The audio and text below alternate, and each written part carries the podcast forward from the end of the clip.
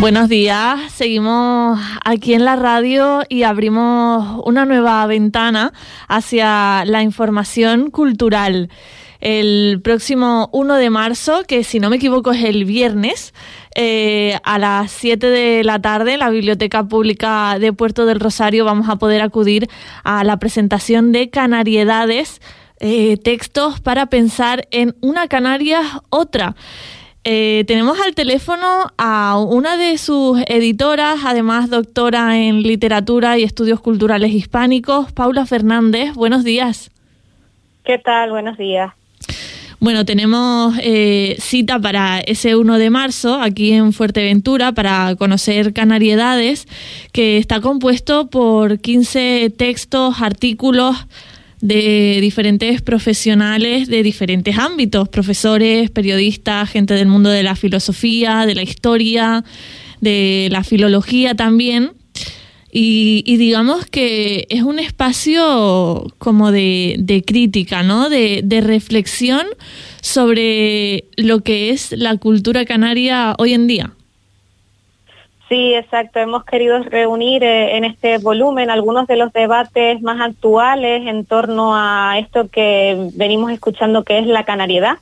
Y precisamente con este afán, pues eh, se dan cita, como tú bien decías, pues diferentes investigadores, investigadoras, creadoras de diferentes ámbitos para precisamente articular esta, esta forma de afrontar el, fenómeno de la canariedad que nos atraviesa, que vivimos día a día, pero que, nos cuesta un poco explicar a veces, ¿no?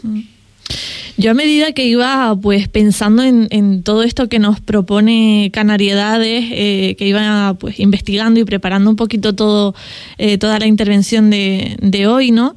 El, el concepto que me rondaba la cabeza todo el rato es que la historia es hoy, la historia la estamos haciendo ahora.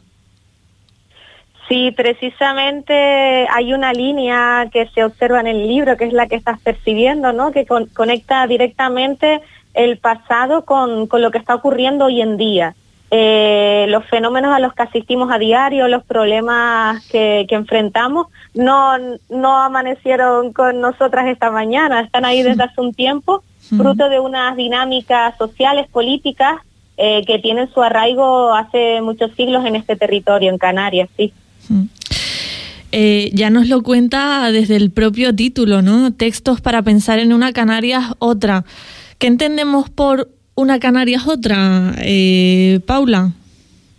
Pues mira, con este, con este título, con este sintagma, pues hemos querido recoger aquellas otras vivencias, experiencias, discursos en torno a la, a canaridad que no, no recogen siempre pues los los relatos más convencionales o hegemónicos eh, que mm, observamos de forma más visible. Me refiero en concreto a que no todas las vivencias de la canalidad se pueden a lo mejor recoger en eslóganes publicitarios o en, ¿no? en fetichizaciones o exotizaciones de, de, nuestra realidad. Entonces, con esto de Canarias Otra, queríamos incluir a estas disidencias, a estas experiencias otras de la canariedad que no siempre son pues tan agradables o que no siempre vienen son enfrentadas por parte de nuestra clase política como, como debería ser. Claro, nos vamos a, a esa, eh, ese intento de buscar una definición para lo que es canariedad, lo que es ser canario, ser canaria, eh, cuando nos fijamos en esa cultura. Eh, gira en torno a, muchos estereotipos que, tenemos y que quizás no son tan acertados, ¿no? Que, son cosas que, pueden pensar de, las personas que vivimos en Canarias, gente de, pues que eh, vive fuera, en la península, en otros países, sea donde sea, y que, y que igual no nos sentimos tan identificados. ¿Cuáles son esos estereotipos que, que se identifican desde este libro? Totalmente, por ahí va, por ahí va el asunto, efectivamente. Pues mira, uno de los uno de los estereotipos que trabajamos en que trabajan los autores y autoras en, este volumen es, por ejemplo, en torno a la lengua, algo un elemento que siempre despierta pues mucho debate y mucha no mucho interés por parte de la gente en torno por eh, por un lado al, al, genocidio lingüístico de la, de la lengua masí, ¿no? En las primeras fases de la colonización y por un lado a los estereotipos asociados a nuestra eh, actual o contemporánea forma de, hablar el español.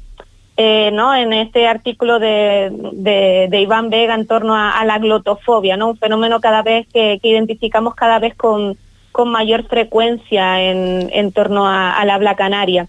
Pero no solo en torno a la lengua se manejan nuestros autores y autoras, sino también con respecto a, a la propia definición de, de la, de la educación, cómo, cómo articular una educación o unas estrategias educativas que incluyan eh, las cuestiones propias de nuestro territorio, que también es un, debate muy en auge ¿no? recientemente. Eh, pero también otro de los aspectos que se trabajan en el texto, uh, gracias al, capítulo de otra de las editorias de Silvia Celaya, es el tema de la migración y cómo nos posiciona el elemento migratorio en la conformación de, la canaridad. Es decir, son un montón de, aspectos que precisamente vienen a tambalear o cuestionar el, amarre de esos, de esos estereotipos que, que, como decías, están tan arraigados tanto en, nuestras propias miradas como en las miradas exógenas vertidas sobre, sobre este territorio, sobre Canarias y sobre eh, los canarios, canarias y canaries.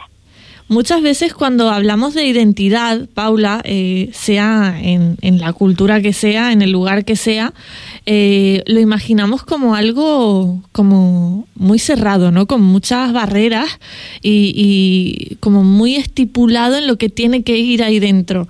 Vemos aquí una identidad bastante flexible a lo que nos va llegando y a lo que vamos construyendo diariamente. La identidad eh, desde, desde bueno, en, en, el conjunto de las personas que, que trabajan en Canariedades, eh, ¿se ve así? ¿Se ve como, como algo flexible? Completamente. De hecho, esta, esta cuestión que planteas es muy, muy relevante y, y transversal y estructural a este trabajo. Precisamente las Canariedades otras son aquellas que difícilmente se pueden encasillar dentro de uno o dos parámetros, ¿no? Eh, la, la, identidad es, una, es un elemento cambiante que acompaña y está vivo a través de las personas. Entonces, si, si las personas, las comunidades cambian, reciben influencias, em, eh, se disputan ciertos antagonismos en su mismo seno, pues eh, las identidades y esa anunciación en torno a la identidad tiene que obligatoriamente cambiar. Es decir, con, este, con esta propuesta de las canariedades estamos lejos de eh, enarbolar o emprender una definición cerrada, estática, de lo que es eh, ser canaria.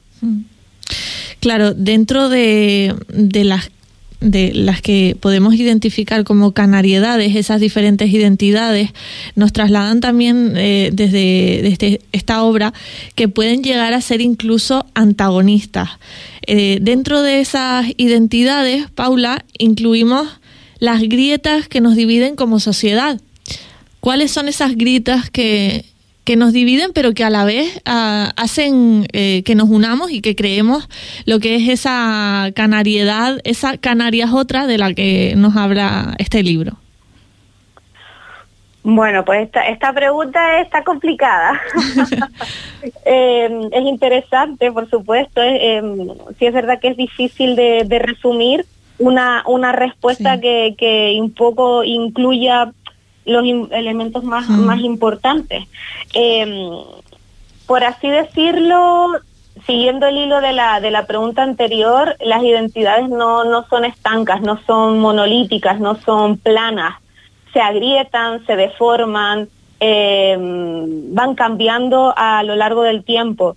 Eh, asistimos en el último en el, en el último tiempo, valga la redundancia, a muchos debates en los que encontramos que la canaridad mm, pues eh, resulta como un elemento fundamental y trascendental.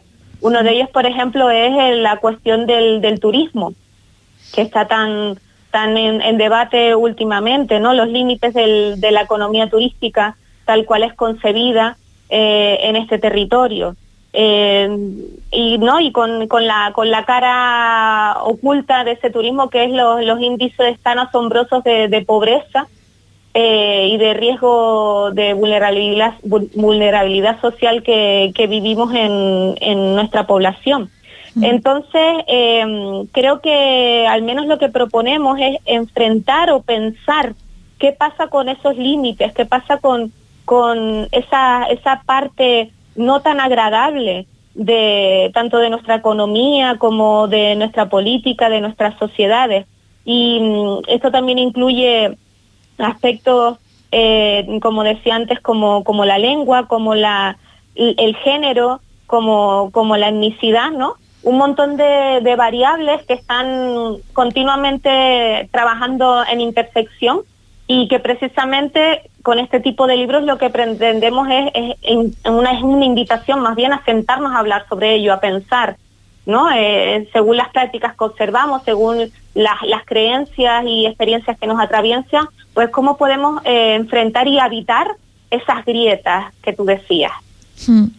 Bueno, uno de estos temas y que está siendo últimamente bastante sonado por redes sociales es lo que nos comentas del habla eh, y, se está abriendo bastante debate. Eh, yo lo he visto, por ejemplo, en TikTok, gente que no entiende, bueno, es que tampoco es que, en fin, no hay nada que entender, ¿no? Realmente como que no...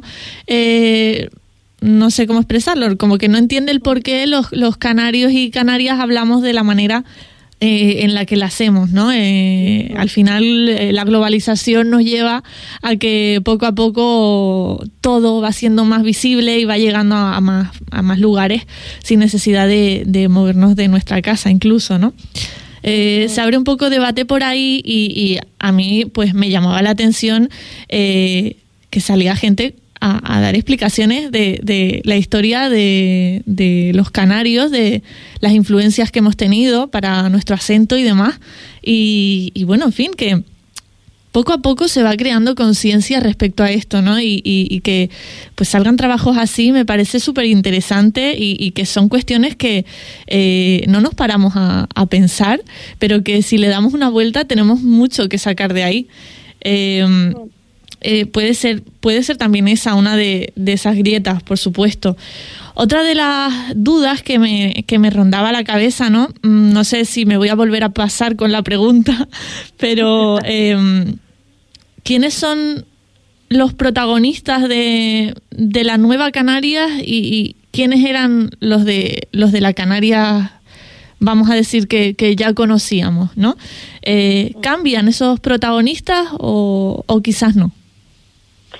Es interesante tu pregunta, como todas las que has hecho, por supuesto, eh, porque es difícil hablar de protagonismo cuando desplazamos el foco de la mirada y lo expandimos.